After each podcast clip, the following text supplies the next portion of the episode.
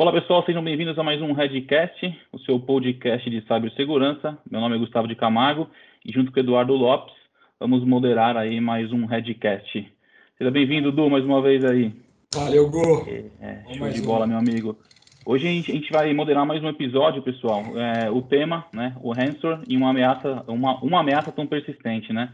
Eu acho que a gente já, esse tema foi muito falado aí nos últimos anos, de 2017 para cá. Algumas pessoas acabaram esquecendo um pouco do tema.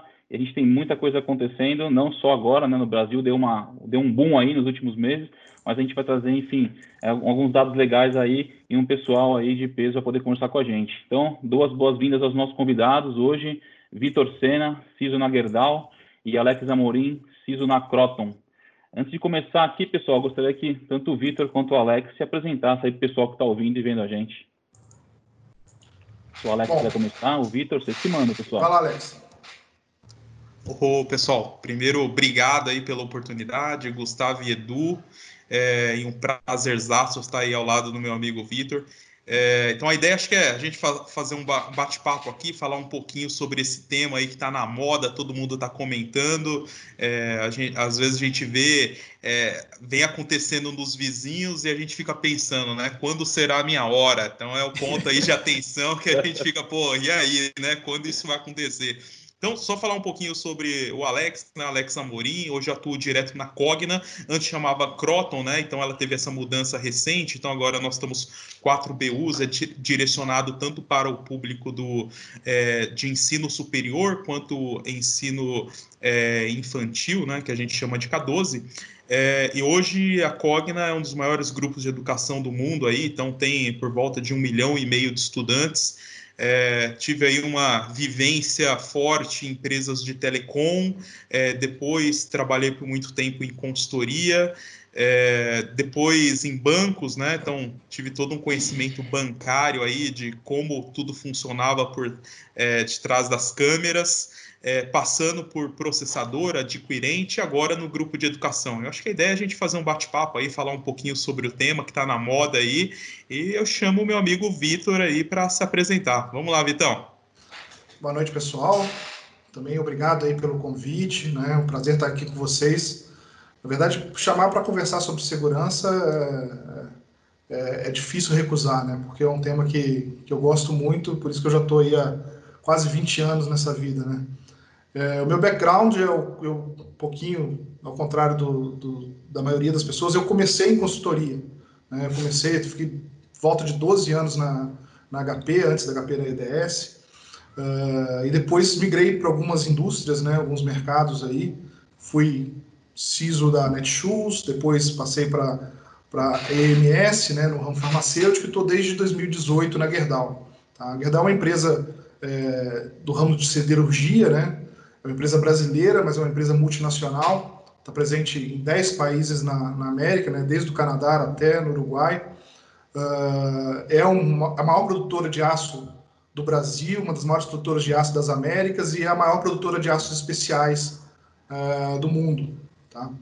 Então é um orgulho nacional, para mim é um grande prazer estar nesse grupo, né? E estamos aí para contribuir um pouquinho com, com experiências e, e dados que a gente foi adquirindo durante esse tempo de, de trabalho em segurança da informação. Obrigado mais uma vez pelo convite. Pô, show de bola. Acho que a gente tem uma pessoal de peso aí hoje com, com um conhecimento legal, passaram por diversas, diversas empresas e, e áreas bem importantes aí quando a gente fala bastante de segurança, né?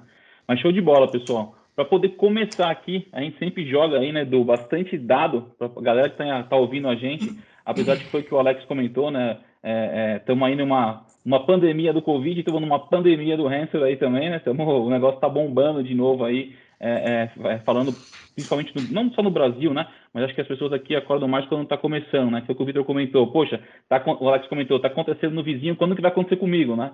Então, assim, a galera começa a ficar preocupada e eu acho que a gente vai puxar aqui um pouquinho também de vocês para dizer, enfim, vocês que participam de bastante grupo aí, de CISOs, enfim, de segurança, foi o que o Vitor falou, pô, falar de segurança sempre é um prazer, com certeza vocês ouvem muita gente, ouvem muita coisa, vai poder dividir com bastante, com as pessoas que estão ouvindo a gente aqui, vendo a gente, o que, que as pessoas devem fazer, né? O que as empresas devem fazer, enfim, a gente vai falar um pouco mais para frente sobre isso. Eu só queria trazer aqui uns números, só para vocês entenderem um pouquinho da dimensão desse, desse, desse, dessa questão de hamster aí, né? É, só nesse primeiro trimestre, pessoal, de 2020, é, as tentativas de golpes de ransomware no Brasil aumentaram 350%. É, esse é um, é um, dado da Kaspersky, tá? Então, vocês que acompanham a gente depois ter as fontes lá no, no Redcast para vocês comprovarem esses dados.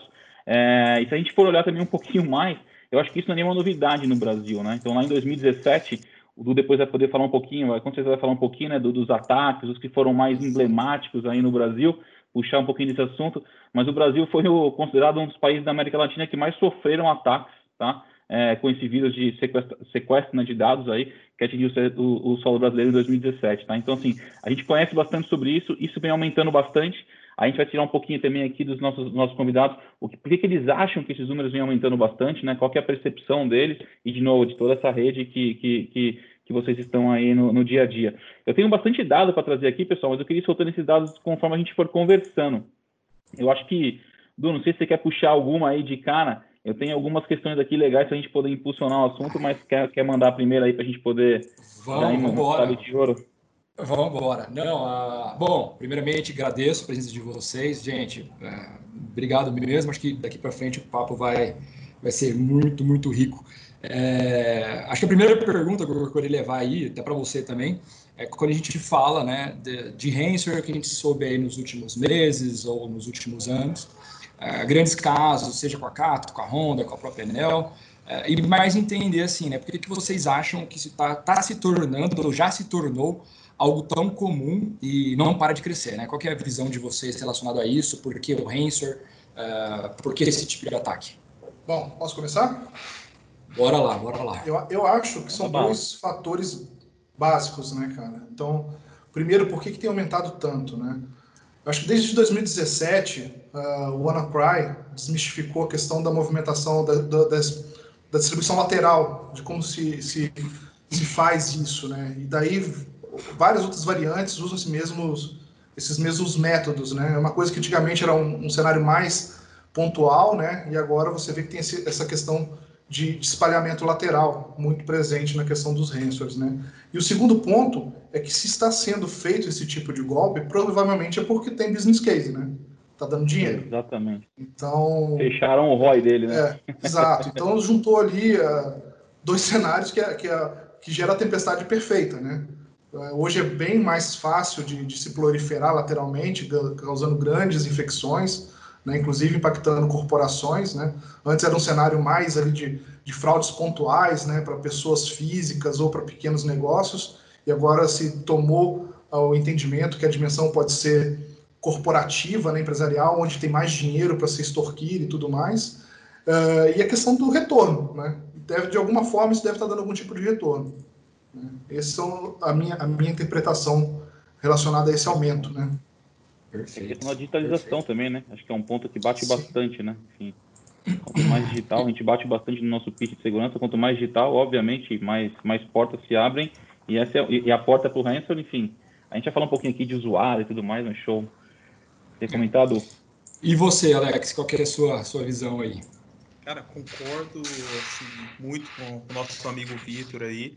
É, e eu vejo também né, que é, essa crescente é, hoje ela está muito segmentada, né? Então, antes que acabava sendo uma campanha que você jogava, quem pegar pegou, como o WannaCry, que o próprio Vitor é, comentou, né? É, foi uma campanha assim mundial, quem pegar pegou e vamos ser felizes, né? É, agora o que a gente está vendo é que esses, é, essas pessoas aí, esse crime organizado, ele está indo em alguns setores e a gente começa a ver é, que alguns estão virando a bola da vez né? Então, agora, recentemente, a gente viu que várias empresas do segmento de saúde entraram na bola da vez. Então, automaticamente, quando isso vai acontecendo, é, o que conversando com várias empresas aí especializadas no tema, é, não é simplesmente joga para todo mundo e vê quem pegar, pegou. É, então tem um foco muito grande, está é, tá sendo é, olhado para alguns nichos específicos, e quando tem essa questão de nicho, é, tem, tem um ponto que a gente começa a perceber que não são simplesmente ataques só por ausência de um patch, por exemplo. Muitas vezes é uma uma conjuntura, são várias técnicas diferentes, que depois a gente vai poder falar um pouquinho mais sobre isso, mas são várias técnicas diferentes que acabam pegando algumas fragilidades, né? Então, é, esse é um dos pontos que a gente está percebendo, e agora, quem pôde acompanhar, todo dia a gente começa a ver que estão saindo pets diferentes, né? Então, pets de Citrix, pets de banco de dados, é, fora pets de Windows, que todo mundo é, já está muito acostumado né, com, com isso, mas a gente começa a ver que tem uma enxurrada aí de, de vulnerabilidades que estão sendo descobertas, e esses ataques aí, por, por essa questão de ser muito bem é, orquestrados, a gente começa a ver que não é simplesmente o que pegar, pegou. Tem um nicho muito específico e está tá sendo foco alguns tipos de empresa. Eu acho que um ponto, um ponto legal que você comentou, Alex, eu concordo também com essa questão de ser nicho, né? Obviamente, a gente conversa muito sobre isso há muito tempo e, cara, o hacker é, um, é, um, é uma profissão, né? Então, assim, é, é, aquilo, o bandido vai assaltar o carro que é mais fácil, a casa que é mais fácil, a casa que tem um muro menor e por aí vai. E você comentou a questão da saúde, me lembrou que a gente fez um Redcast, para quem não ouviu aí, volta lá, galera, ouve o Redcast focado no segmento de saúde, onde a gente levantou alguns dados e mostra que é um segmento que tem pouco... É, é não é que tem pouco investimento, né, mas tem, pouca, tem pouco conhecimento em cibersegurança. E quando eu falo que tem pouco, pessoal, a gente fala aí de 5, 10, 20 empresas que investem muito, tá? Eu estou falando assim no, no, contexto geral, né? A média de, de, de investimento e de, e, de, e de, enfim, de contexto de cibersegurança é pequena. A gente tem um hospital para caramba, enfim, se a gente olhar, falar de laboratórios e tudo mais. Então, acho que você comentou faz total razão, né? Poxa, eu vou naquele nicho onde eu sei que, que na, na, na grande maioria, né? É, de novo, eu não vou conseguir atacar todo mundo, mas é um nicho que investe pouco ainda e tem uma pouca, é, tem, tem um pouco, não só investimento, mas um pouco, pouco time especializado em cibersegurança, ou seja, eu vou tirar muito mais proveito dali do que eu ficar tentando atacar banco, que investe pra caramba mil anos em cima disso. Enfim, eu concordo bastante também com essa questão do nicho, né? Afinal de contas, é. eles são é um crime organizado, né? E, e um é. ponto de atenção, né, é que quando a gente fala do segmento de saúde, a gente está falando de um dado pessoal sensível. É, então, assim, é, pegando aí até um gancho com a própria LGPD, GDPR, a gente começa a ver que não é simplesmente um dado do titular, é um dado que está falando sobre a vida pessoal ali, relacionado diretamente à saúde daquele titular. Então, assim, o risco é exponencial. É, mas é, é um dado mais caro né, no mercado negro do que o dado financeiro. Então, assim, é, as pessoas às vezes não, não pensam assim, ah, você saber os dados financeiros de um lugar é putz, né? Ser muito caro ou é, é, mais caro de comprar. Não, o dado realmente é, de saúde de uma pessoa, ele acaba sendo extremamente mais caro. E você pega aqui, né, acho que foi é, 2008, a Cisco, 2018, desculpa, 18 ou 19, a Cisco lançou, eu vou lembrar aqui depois para colocar certinho na, no link de referência, ela lançou um relatório dizendo que realmente a ameaça digital que teve mais, uh, que foi mais lucrativa foi uh, o malware do tipo ransomware, né? Porque realmente hoje você consegue ir atrás de uma carteira uh, de bitcoins e saber realmente quanto que aquela carteira lucrou. A, a ZDNet em 2013 Uh, que foi um dos primeiros ransomwares aí que lançaram, grandes, que foi o CryptoLocker, se eu não me engano, é, ela conseguiu desmantelar, encontrar a rede de botnet, e naquela época eles tinham levantado 24 milhões de dólares. Então, assim, e hoje, possivelmente, tal deve ser o ataque que a gente consegue realmente ter rastreabilidade de valor. Você fala de uma espionagem industrial, roubo de dados, venda, cara, você não consegue saber quanto que aquele grupo de hackers realmente faturou com aquele tipo de ataque. Já com um ataque de ransomware, você consegue saber. E é simples, né? Simples assim que eu falo. Hoje você consegue comprar, sim, uh, seja um ransomware do tipo que você escolher, explorando tal tipo de vulnerabilidade. Você faz um, um, um e-mail uh, ali bem criativo e tudo mais e faz um ataque simples, né, direcionando para várias pessoas e tentando seguir. É claro que as pessoas que acabam sendo pegação, são realmente de grupos menores ou pessoas que começaram agora a achar que é fácil fazer um ataque desse tipo, uh, mas você vê que tem muita, muita, muita gente utilizando isso daí. É importante, importante adicionar é que, que assim, cara, e é um mito que as pessoas achavam que existia, né, cara? Mas hacker não tem escrúpulo, né? Está falando aí de, de, de, dados de saúde, né? Muitas vezes o cara nem usa esse dado, porque a gente está falando de ransomware, na maioria dos casos não tem extração de dados. Tem disponibilização de serviços, né? Exatamente. E quem é prejudicado com isso é quem mais precisa. Outra indústria que foi muito impactada agora nos últimos meses foi do setor elétrico, né? Tiveram cinco ou seis empresas que foram impactadas por ataques de ransomware, né? E ali a gente está falando de infraestrutura crítica, né? É, ou seja, pessoas podem deixar de ter abastecimento de energia elétrica por conta de, uma, de um cenário desse na sua rede de automação. né? onde você tem ali a transferência de, de energia, né? e dados até de, de atendimento também. Então é, é bastante acabam, complicado. E eles acabam tomando uma pressão dessas empresas, né? das indústrias, enfim, de tudo que está na cadeia. Aí entra é, é, numa questão depois que a gente vai falar um pouquinho mais à frente aqui, da questão de pagamento ou não, de, de, de, de enfim, desse sequestro e tudo mais. Mas eu acho que é, é, é, a pressão que esses caras devem sofrer no final do dia para poder voltar o negócio para o ar é gigantesco, né? Então, é, não só o usuário final ali, a nossa casa sem energia. É, tô... tô... o Victor comentou aqui, cara, a indústria é uma linha de produção gigantesca parada. É aquele cara no pé ali com multas gigantescas, enfim. É, é. Um pouco... e, se a gente pegar, eu, eu falei ali de 2013, a gente fala do Anacry 2016 para 2017, 17, né? É, e aí o pessoal começa, pô, mas como assim, 2013, 2012? É, se a gente pegar realmente essa história do Hanser, tava, isso daí eu fui atrás, tá? Para realmente entender. O primeiro que foi em 89, que fizeram um tipo de Hanser, ele chamava, o nome até a nomenclatura dele era AIDS, uh, onde o intuito dele era realmente fotografar de uma forma bem simples, ele pedia em torno de 189 dólares, né? E a partir daí você vê com a evolução maiores aí para 2012 para frente. Se a gente pegar o histórico dele, todo mundo deve assim, pô, achei que era realmente o WannaCry. Claro que o WannaCry foi emblemático, né? Porque ele realmente explorava a vulnerabilidade também que não precisava, às vezes, de uma interação humana. Né? Ele estava explorando uma vulnerabilidade ali que dava um tipo de acesso remoto também. E hoje, grande parte é com interação humana. Com base nisso, né? O que vocês imaginam? Que isso daí vai diminuir, vai aumentar, vai continuar? O que vocês, vocês veem disso, desse cenário? Né? Que a gente entende que lá atrás é um negócio, é, falamos que é bem rentável. Pô, mas vocês acham que isso vai aumentar com trabalho remoto, com possibilidades de pessoas estar em busca de informações constantes? O que vocês imaginam? Cara, eu acho assim, que você falou do Anacroy, só complementando, né? O Anacroy foi divisor de águas porque ele foi a combinação ali de um vírus com um worm, né? É. A gente não tinha isso até, até, até, até o advento do Anacroy.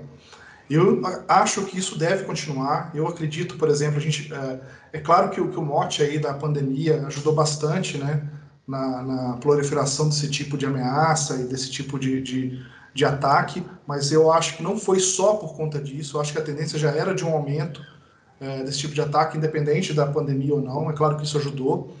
E eu acho que enquanto tiver dando resultado, cara, vai continuar. Né? É muito difícil para algumas empresas ainda é, sanarem as principais vulnerabilidades que permitem esse tipo de ataque. Né? Vou pegar o cenário de indústria, que é o, que é o, meu caso. Tá? É, você tem indústrias, sistemas legados, né, sistemas de automação industrial, que são é, é, constituídos de equipamento que são equipamentos que não, não se pode aplicar PET, é, protocolos como o SMB V1, que ainda são utilizados por alguns cenários. Né, e aí você tem que criar uma série de controles compensatórios ou de outras uh, estratégias de, de, segurança, porque uh, esse tipo de ambiente não vai deixar de existir da noite para o dia. Não é uma instalação de patch que você faz no ambiente corporativo, como saiu da Microsoft recentemente um patch crítico, no outro dia o SCCM está distribuindo para todas as máquinas. Né? Precisa ser feita uma análise. Às vezes aquilo está conectado num equipamento que custa milhões de dólares. Né? Então, se você aplicar um patch, você perde a garantia do equipamento como um todo. Né? Então, tem uma complexidade aí. Eu acho que os caras né, é, enxergaram isso como uma oportunidade e pretendem continuar com esse tipo de, de, de, de ataques por um período enquanto isso estiver dando retorno, né? Quando Indefinido, né? É, realmente. Indefinido. É, e, e, eu vejo que um ponto também é, é extremamente relevante, né? Que pós-Covid, é, acho que sim, pelo que nós sabemos, várias empresas aí é, não tinha essa característica né, de ter um trabalho 100% remoto é, e de um dia para a noite a gente se vê obrigado aí a colocar 100% de todos os times é, de uma forma remota. Né? E quando a gente começa a olhar para esse cenário, fora os funcionários, é, os familiares também. Então, as crianças e todo, todos que fazem parte ali da residência. E muitas vezes o que a gente acaba percebendo é que dentro da casa das pessoas não tinha ali o equipamento, é, o computador.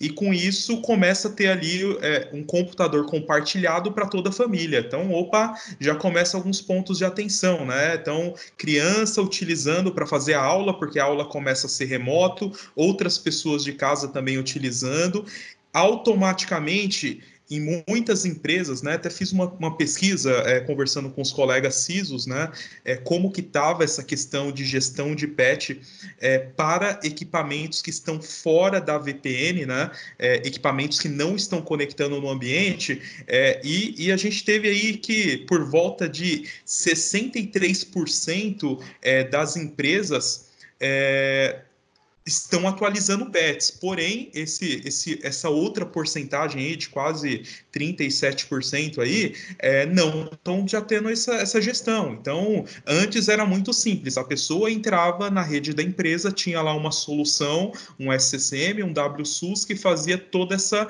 adoção de pets para os endpoints. Mas agora que a pessoa não está mais conectando na rede, é, por N motivos ou conecta de, é, de uma forma só esporádica, como fica a gestão de patch, como fica a gestão de antivírus. Então, alguns controles que a gente tinha, que a gente fazia ali muito próximo né, do usuário, que sabia que se a pessoa ficasse 30 dias de férias, quando ela voltasse, ela conectaria na rede automaticamente, ela teria a máquina atualizada. Agora a gente já muda o cenário, que a pessoa já está aí por, é, por volta de 4, 5 meses já sem conectar no ambiente. E algumas aplicações precisam de VPN. Então imagina, essa máquina que a gente falou no contexto de pessoas que estão compartilhando, não está recebendo atualizações de patch, muitas vezes não estão recebendo uma atualização do anti-malware e ela conecta na VPN para fazer qualquer necessidade. E muitas vezes a empresa ela não está preparada num tipo de VPN que tem uma segmentação específica para usuários, uma segmentação específica para administradores de TI. E automaticamente na hora que conecta, aí começa a festa. Então tem esse spread de máquinas que estão infectadas conectam na VPN e, por sua vez, conseguem infectar o ambiente inteiro de servidores. Então, é mais uma pimentinha aí em Exato. cima disso tudo que a gente está comentando. E antes era o beabá, né? Foi o que você comentou. O pessoal chegava na empresa, era o beabá. Claro, não me preocupa com isso, porque o cara, na hora que ele conectar, pum, vai atualizar e o cara não vai conseguir mexer em nada sem atualizar.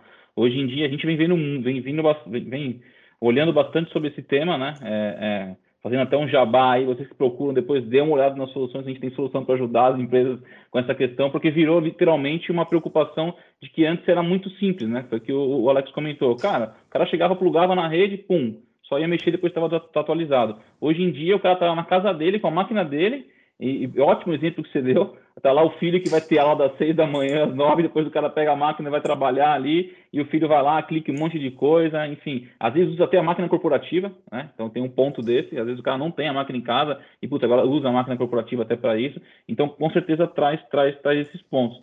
É, até antes de, de entrar numa questão. Cara, eu, que eu vai... quero que você fale daquela questão, é, cara. Você então, tá... antes, só antes da gente apimentar essa, para deixar essa para o final, para ser aquela matadora é, eu queria só puxar uma, um, um, um, ponto aqui, apesar de tanto o Vitor quanto o Alex terem já jogado algumas, algumas, alguns pontos aqui.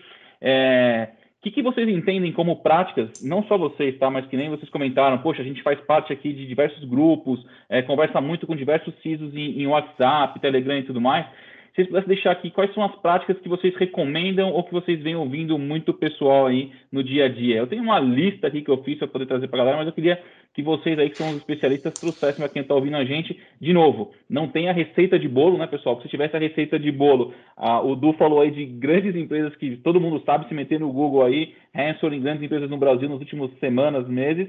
Se tivesse a receita de bolo, esses caras estavam ok. Mas que vocês veem que é, putz, cara, as empresas têm que se preocupar com esse, sei lá, com, com o mínimo com isso daqui.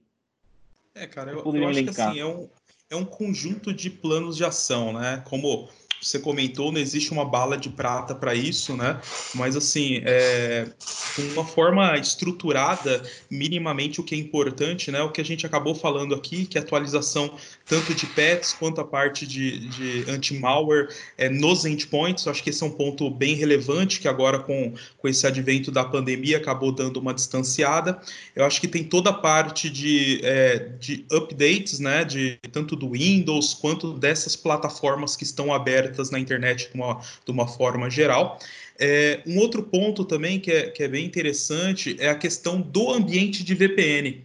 É, quando a gente olha para o ambiente de VPN, será que a minha VPN ela está, está preparada para receber esses usuários, por exemplo, como eu comentei, em redes distintas, é, será que na hora que a pessoa está conectando na VPN ela tem um segundo fator de autenticação? Muitas vezes não. Então é importante colocar isso aí também como um dos pontos é, relevantes. Um outro ponto que está sendo muito comentado é toda a parte de VDI, ou seja, eu tenho uma estrutura específica de VDI para pessoas que não têm máquinas, sejam desktop ou notebooks. A gente viu vários casos de pessoas que levaram o desktop para casa, então colocaram debaixo do braço, levaram para casa. Então, imaginando que tem pessoas que estão conectando no ambiente com uma máquina pessoal. Uma um dos pontos que a gente acaba comentando muito é eu ter uma estrutura específica de VDI para suportar é, todo esse ambiente, essas, essas pessoas, né? E olhando diretamente na proteção dos usuários, né? Então, é, como que está é, essa minha implantação de um segundo fator de autenticação para quem utiliza um ambiente Microsoft? Como que está o segundo fator de autenticação para quem está conectando na minha VPN? Como que está toda aquela minha solução para equipamentos que não são meus, né? A gente sempre falava lá do MDM, né? Então, às vezes a pessoa tem e não está usando, então é um momento importante. Eu acho que um ponto é, final aí para eu passar a palavra aí para o meu amigo Vitor é você ter ideia de como está seu perímetro, né?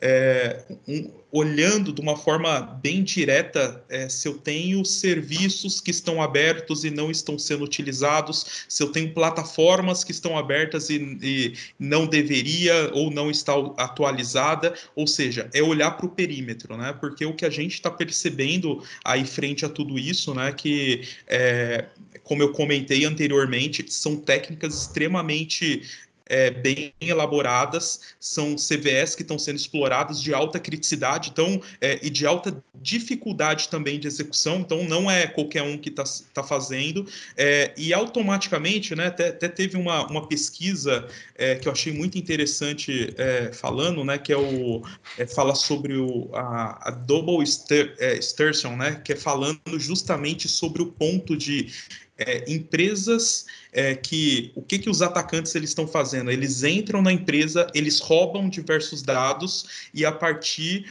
do momento que ele faz isso, ele solta o ransomware como coquetel Molotov. Então, assim, somente para completar mesmo ali é, é, é, a ação no final do dia, né? Então, é, o que a gente começa a ver é isso, né? Então, tá tendo aí um roubo de dados, depois em cima disso solta só o ransomware só para fazer uma fumaça, mas é uma das tendências que estão acontecendo muito forte. Então, é, passo aí a bola para o meu amigo Vitor. Boa, boa.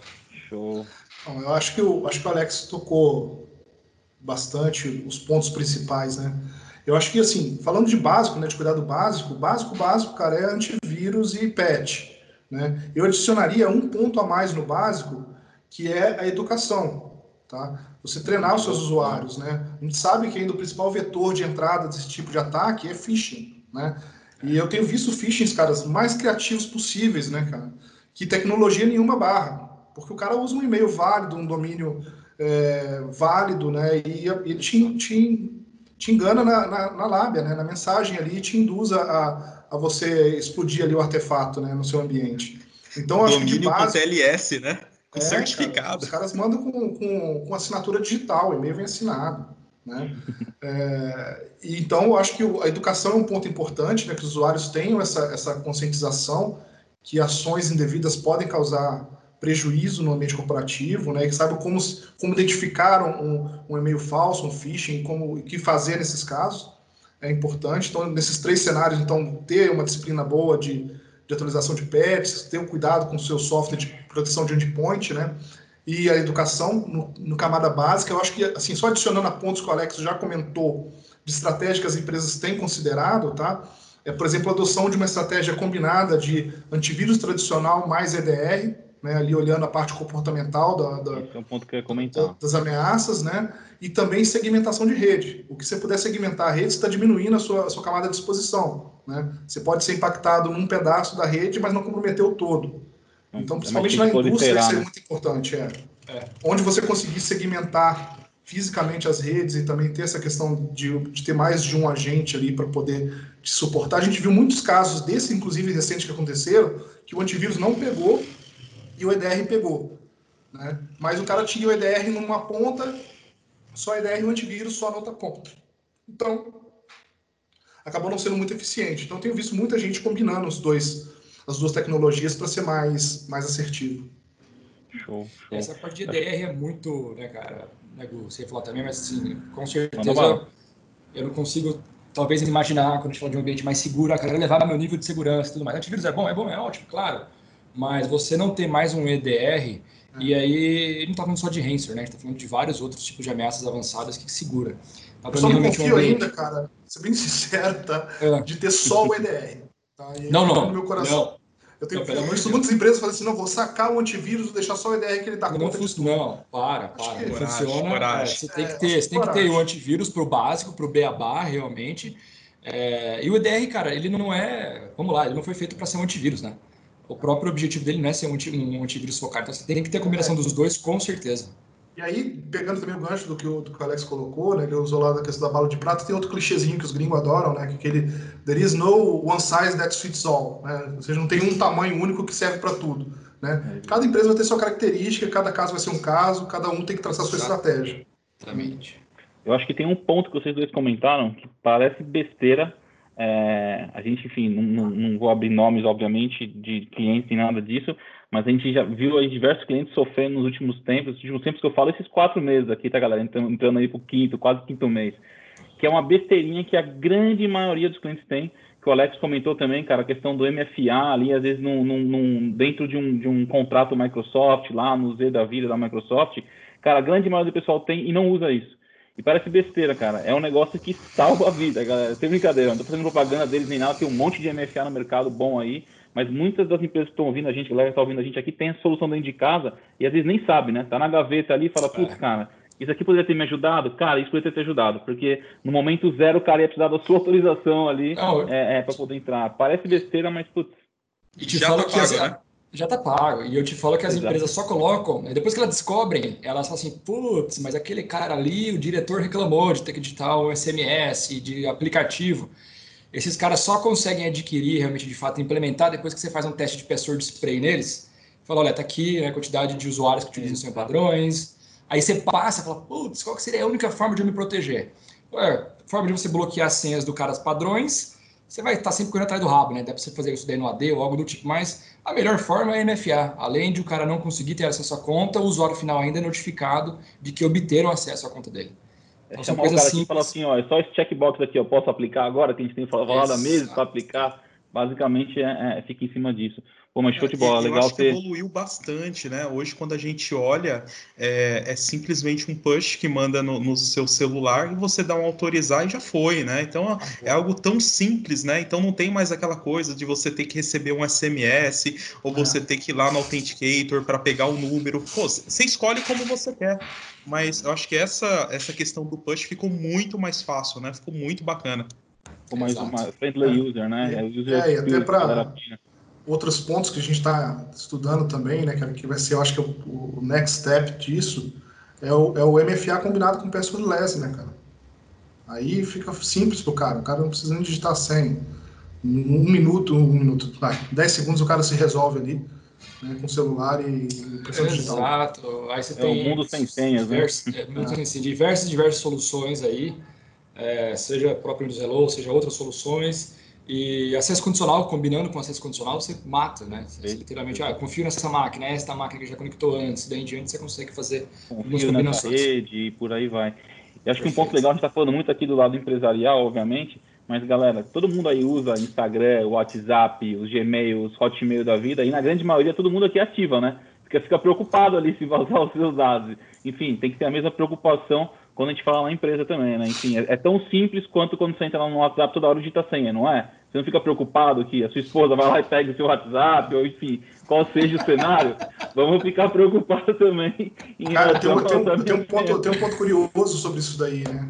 É, ano passado, eu, eu entrei no mercado em 2018, igual eu comentei, né? E uma coisa que eu gosto de fazer no, no começo, assim, é, é, eu mesmo ministrar um treinamento de, de, de conscientização porque eu consigo estar ali no face-to-face -face com, com a empresa e sentir até como é que está o nível de maturidade dos usuários, né? E um dos itens que eu, que eu, que eu faço nesse treinamento de segurança é relacionado ao sequestro de WhatsApp, né, onde a gente cita ali a questão do fator de autenticação, né, para o cara garantir isso daí. Em todas as turmas que eu apliquei o treinamento, eu fiz bastante treinamentos, inclusive dentro e fora do, do, do Brasil, né, nas unidades da Gerdau fora do país, em todas as turmas, 100% das turmas, quando eu chegava nesse ponto, alguém da audiência, né, alguém que estava ali assistindo o treinamento, me citava um ou mais casos que aconteceu com a família dele de sequestro WhatsApp por não ter a funcionalidade. Né? Então, se a gente é. fosse fazer uma pesquisa, cara, é, é um negócio básico. Isso, isso aí já dá case, né? Exatamente. E acho que é mais fácil de conscientizar também, né? Porque eu acho que tudo que a gente consegue trazer para o dia a dia, eu acho que as pessoas conseguem conectar e ver, e ver a importância. Putz, mas show Sabe, de bola. tô ficando ansioso aqui, cara. Du, manda bala. Não, você. É, só, só, um ponto que eu acho que é, que é legal a gente adicionar também, antes de vir a pergunta bomba aí.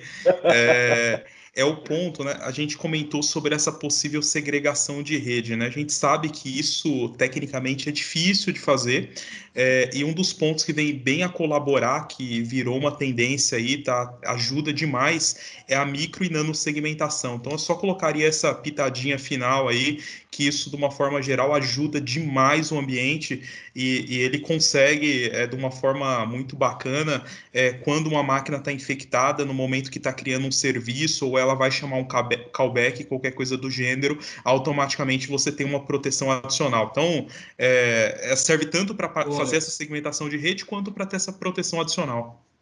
Boa, legal. Boa. É coisa que não ouve muita gente falando. Exato. Até anotei aqui, eu, eu realmente não tinha ouvido. É.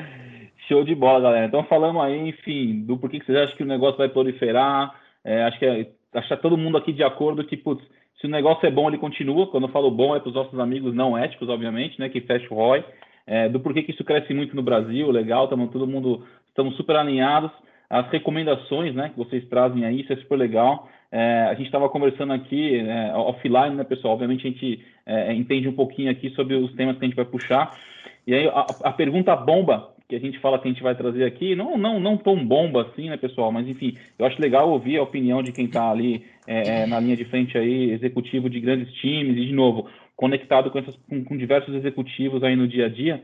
A grande pergunta bomba é, eu queria saber qual é a opinião do meu amigo Alex e do meu amigo Vitor em relação a pagar ou não por aquele dado, aquele eh, fique criptografado. Criptografar a minha empresa, eu recebi aquele e-mail. Olha, para criptografar. Exatamente. Qual que é a opinião de vocês em cima disso? Literalmente, a opinião tenho...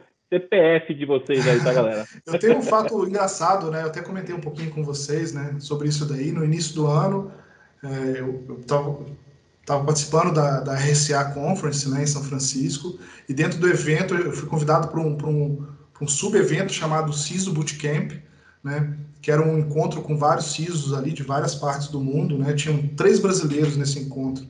Né, e aí, num determinado momento desse, desse evento, fizemos ali um tabletop com a Buzz Allen, né, e foi feito ali um teste de mesa e tal, e o tema era ransomware, né, era uma empresa que foi é, invadida e teve um comprometimento por renso, e a gente chegou justamente nesse ponto, que foi colocado no exercício de pagar ou não o resgate, né?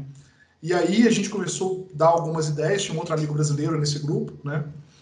E os americanos quase voaram no nosso pescoço, né? Porque se você falar em pagar renso, o cara fala assim, não, a gente não financia o terrorismo, né? É, por princípio, aqui, igual coisa que você vê em filme, né? Os caras falarem, a gente tenta argumentar, assim, cara, veja, a gente não está falando de terrorista, a gente está falando de, de fraudador, de estelionatário, né?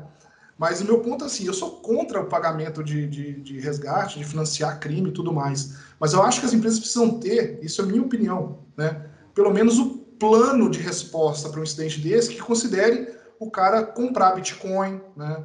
O cara saber como é que ele faz ali, até mesmo para ajudar numa investigação. Existem casos que eu já vi que a polícia pede que você dê corda ao fraudador para tentar rastrear, né? Uh, o criminoso, alguma forma assim. E um desses desse cenário para você pagar ali um, um, uma, uma máquina, né? O resgate de uma máquina, não do seu parque inteiro, para entender como é que é a dinâmica, se o cara vai fornecer realmente uma chave para fotografar, ou se aquilo já é caso perdido. Então, você precisa ter pelo menos um cenário ali de, de plano de resposta a esse tipo de, de incidente que considere algumas coisas nesse sentido, mas não pagar simplesmente, né? Você recebeu o ataque, você tem lá um fundo para pagar ransom, né? E vai lá e, e, e, paga o resgate, né? Eu, isso eu sou contra. Tá? Perfeito. Esse aí, vai... o ROI nunca acaba, né? É, Não. É, exatamente. Acho que vai muito em linha, né, com o plano de continuidade de negócio, né? Então, quando a gente pensa nesses cenários, é, se acontecer qual, como que eu, como que a minha empresa vai estar preparada para isso, né? Então, acho que esse ponto que o Vitor comentou é extremamente relevante, porque a empresa ela tem que ter na cabeça, né, que pode acontecer. Beleza, mas acontecendo, como que ela vai reagir em relação a isso, né? Eu acho que um ponto importante é nesse momento é, a empresa que por exemplo, você tem algum contrato de threat intel, é chamar esses caras para a mesa também, visto que eles têm esse conhecimento e, e têm essa, esse conhecimento de, de como lidar com tudo isso, para eles poderem te ajudar também, né? Então, é entender como que vai ser feito todo esse processo, como que você vai, vai, vai abordar, como que você por alguma razão pode ser que vai se comunicar com esse, com esse fraudador. Eu acho que então tudo isso é importante, né? Ter muito claro é, o que, que a empresa vai fazer nesse momento, né? Então acho que esse é o ponto mais importante. Boa. É, eu e o aqui, nós já vimos, né, casos é, onde nós já participamos, assim, casos de empresas que pagaram, tiveram 100% dos seus dados, empresas que pagaram um determinado lote de máquinas para validar e no segundo lote foi adquirido um valor maior, foi pago o valor maior e eles receberam os dados, e empresas também que já pagaram e nunca receberam. Então, assim, a, mas da mesma forma que nós já tivemos esses casos, com certeza as pessoas que estão nos ouvindo também já tiveram casos diferentes, e eles vão conseguir também de falar assim, ah, não, de todos os casos que eu vi, houveram mais sucesso nos casos de pagar e não receber, ou não, houveram mais sucessos, bem casos bem-sucedidos de pagar e receber os dados. É, é aquilo que está falando de opinião pessoal. Eu também não sou a favor de, de, de, pagar de imediato, mas contanto que você tenha um plano, né? É muito é.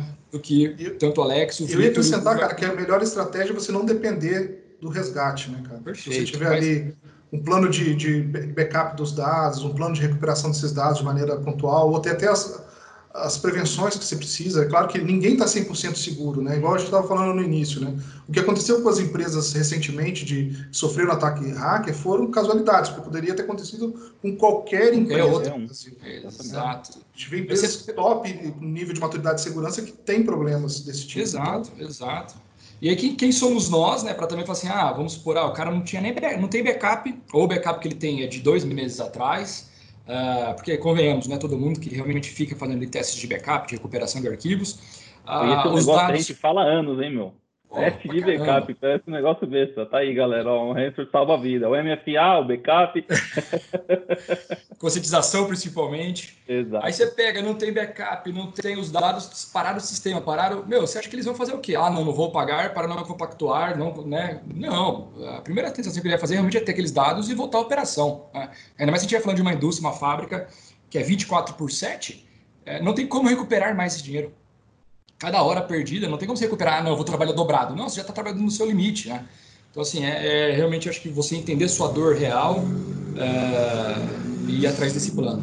Gu, qual é a sua opinião? Será que só eu vou ser o do contra aqui só para apimentar? Não, muito pelo contrário, eu também sou totalmente contra aí. Eu acho que, enfim, é, é, é incentivar, né? Incentivar o crime, literalmente é isso. Mas também não não tô eu aqui para julgar quem paga ou já pagou, pensa que tem que pagar. Eu acho que vai muito do negócio. Eu acho que quando a gente está falando lá com o executivo que vê o negócio dele parado, no primeiro momento ele olha para você e fala, cara, beleza, é tudo muito lindo, só que é o seguinte, cara, meu negócio está parado, estou tomando prejuízo aqui de milhão por dia, cara, eu vou pagar. É, é, mas aí, enfim, aí é, é eu acho que, infelizmente, é, a gente fala que muitas das empresas só trabalham a segurança depois de que ter acontecido alguma coisa, né, na dor.